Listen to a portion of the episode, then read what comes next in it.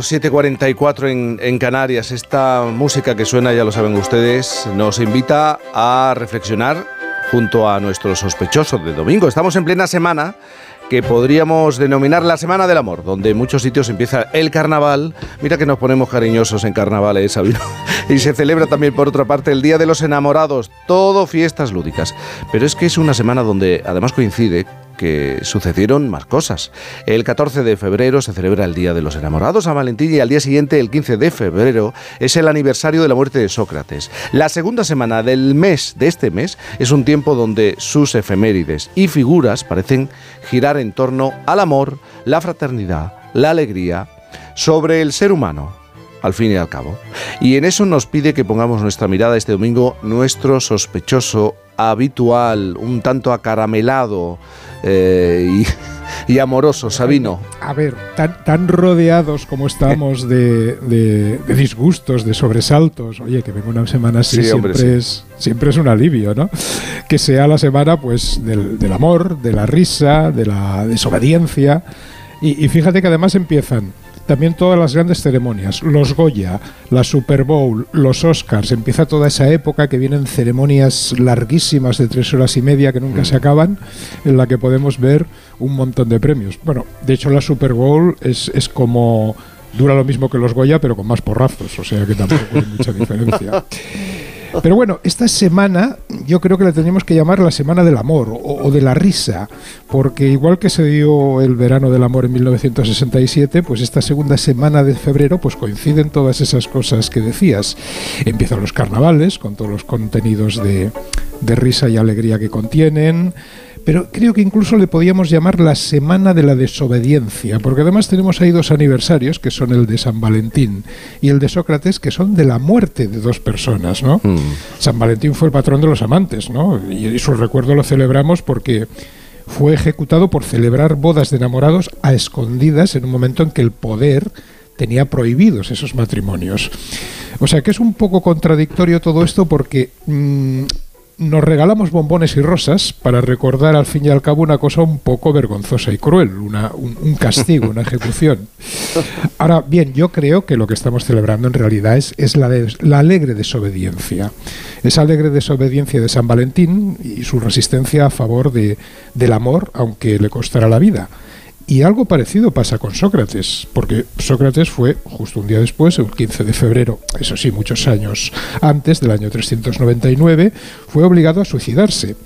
Y es recordar otra historia también cruel y vergonzosa, porque quizá incluso todavía más, porque por haberse opuesto al tirano Critias, Sócrates fue acusado por dos ciudadanos ante la asamblea ateniense de impiedad, de corromper a los jóvenes con sus ideas y, y de no creer en los dioses, sino en deidades nuevas.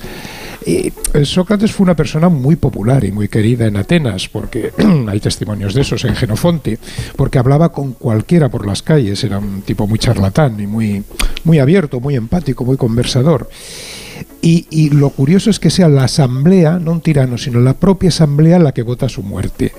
Y probablemente porque la asamblea en realidad no quería su muerte, sino asustarlo, someter su voluntad porque era un tipo muy cachondo, muy crítico con el sistema de su momento, y le amenazaron con una sentencia de muerte si no se exiliaba. Pero Sócrates, para sorpresa de todos, dijo que prefería morir a que le obligaran a hacer algo que no quería.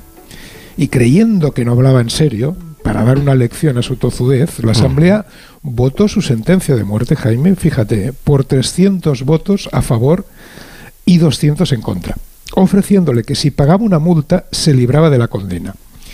Sócrates era pobre, no podía pagarla, pero bueno, habían, era tan popular que había un montón de gente rica que se ofrecía a pagar la multa. Pero Sócrates de nuevo dijo que no la aceptaba porque, oye, no quería deber nada a nadie. Yo creo que la asamblea lo que quería era, era que Sócrates suplicara perdón, porque su actitud siempre le había parecido desafiante. Y fíjate que gran malentendido se le fue la mano, siendo incapaz de dar marcha atrás cuando le obligaron a suicidarse bebiendo un vaso de veneno. Hay que pensar, Jaime, que, que, Sócrates es quizá, pues junto a Jesús, las dos figuras cuyo pensamiento ha sido más influyente durante siglos en la historia de la humanidad. Y por eso son historias súper vergonzosas que sus compatriotas hayan sido los que han votado su muerte. En el caso de Grecia incluso perdón, estaban tan poco orgullosos de lo que habían hecho que al poco tiempo la propia asamblea ejecutó a sus acusadores, a Meleto y a Anito. Y el pensamiento y, reflexiones de Sócrates, pues luego nos ha llegado al resto de la humanidad a través de Platón. Son, son épocas en las que de las que en realidad sabemos, al menos a mí me pasa, no sé si a ti, menos de lo que quisiéramos, que se pierden en la noche de los tiempos. Y a través, perdona, perdona Sabino, y a través de las escuelas de las que hablabas tú el otro día, los estoicos, los... Sí, porque eh, Sócrates no dejó nada escrito. No dejó nada escrito, le llamaban el tábano, el tábano impío, le llamaban sus... Eh, Fijaos que es muy curioso que las dos figuras que han resultado finalmente más influyentes para el pensamiento occidental no dejaran ninguna de las dos nada escrito de su puño y letra y fueran discípulos suyos los que nos transmitieron sus enseñanzas, en el caso de Sócrates Platón y en el caso de Jesús los evangelistas. No es la única similitud entre ambos. Sócrates, 400 años antes que Jesús, ya dijo aquello de prefiero ser herido a herir yo a nadie. Que si os fijáis es la primera formulación de, en la historia de lo que luego diría Jesús, aquello de poner la otra mejilla. Claro, el hecho de que no hayan dejado nada escrito nos deja siempre con la duda de si sus transmisores han sido estrictamente fieles a sus ideas o las han modificado un poquito a su gusto, porque en el caso de los evangelios existieron muchos evangelios apócrifos que luego tuvieron que ser desechados. Pero incluso en el caso del famosísimo Platón, discípulo de Sócrates, hay dudas, porque mira, hay una circunstancia un poco sospechosa. Cuando Sócrates tuvo que beber el veneno, estuvo acompañado, como es habitual en un caso así, por 14 de sus mejores alumnos, gente que le quería, que querían estar a su lado en los últimos momentos. Y entre ellos estaban nombres tan famosos para, para su época como Euclides, nada menos que Euclides, Antístenes, que quizá no es tan famoso, pero es muy importante, Aristipo. Pero Platón, Jaime, que también era seguidor suyo y tenía entonces 30 años, no fue no estuvo allí, pretextando una enfermedad. ¿Tenía miedo a las represalias de la Asamblea? ¿Discrepaba con Sócrates? Nunca lo sabremos. Ahora bien, lo que sí se sabe es que el pensamiento de Sócrates estaba claramente, como el de Jesús, orientado al amor, a la alegría. Consideraba incluso que la maldad era un simple estado de, no saber, de necedad, necedad, desconocimiento e ignorancia.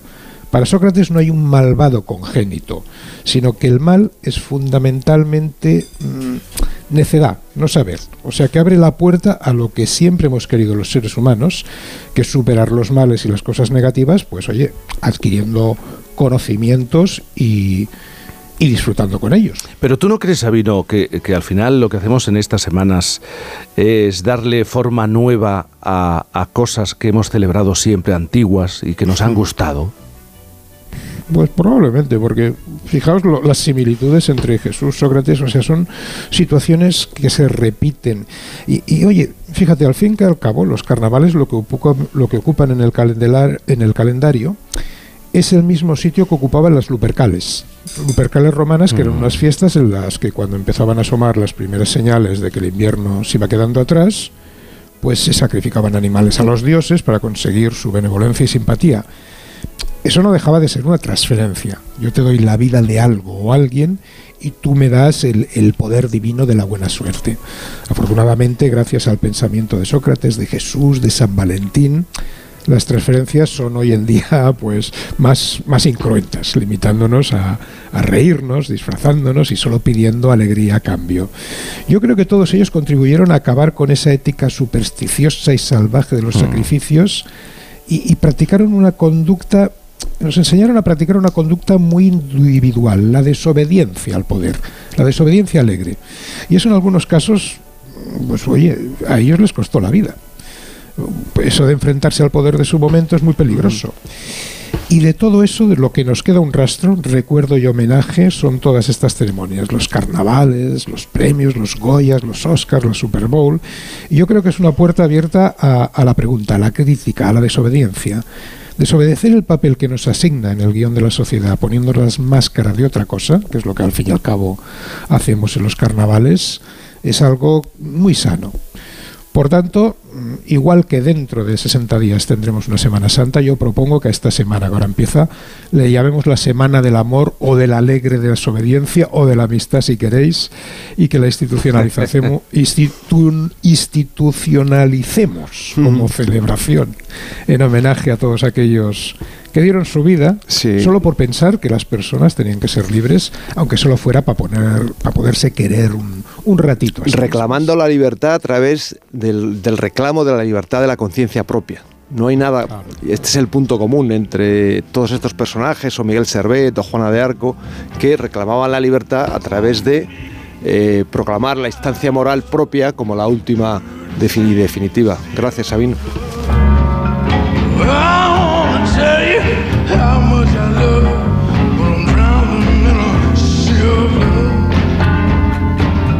¿Y por qué esta canción, Sabino? Ya sé, siempre tengo la respuesta, pero ¿por qué? Argumentamelo. Pues porque si os fijáis, Tom Waits, que es Tom Waits el que canta en esta canción, tiene que se titula Sea of Love, tiene una resonancia muy rara, que es como si nos uniera con tiempos antiquísimos, como si nos estuviera cantando desde hace miles de años, y la canción se titula Sea of Love. Eh, mar de amor, que en realidad lo que nos une con todas esas épocas, el leitmotiv es un gran mar, un océano de amor infinito que se extiende y que yo creo que va a seguir durante muchos y muchos siglos, Jaime.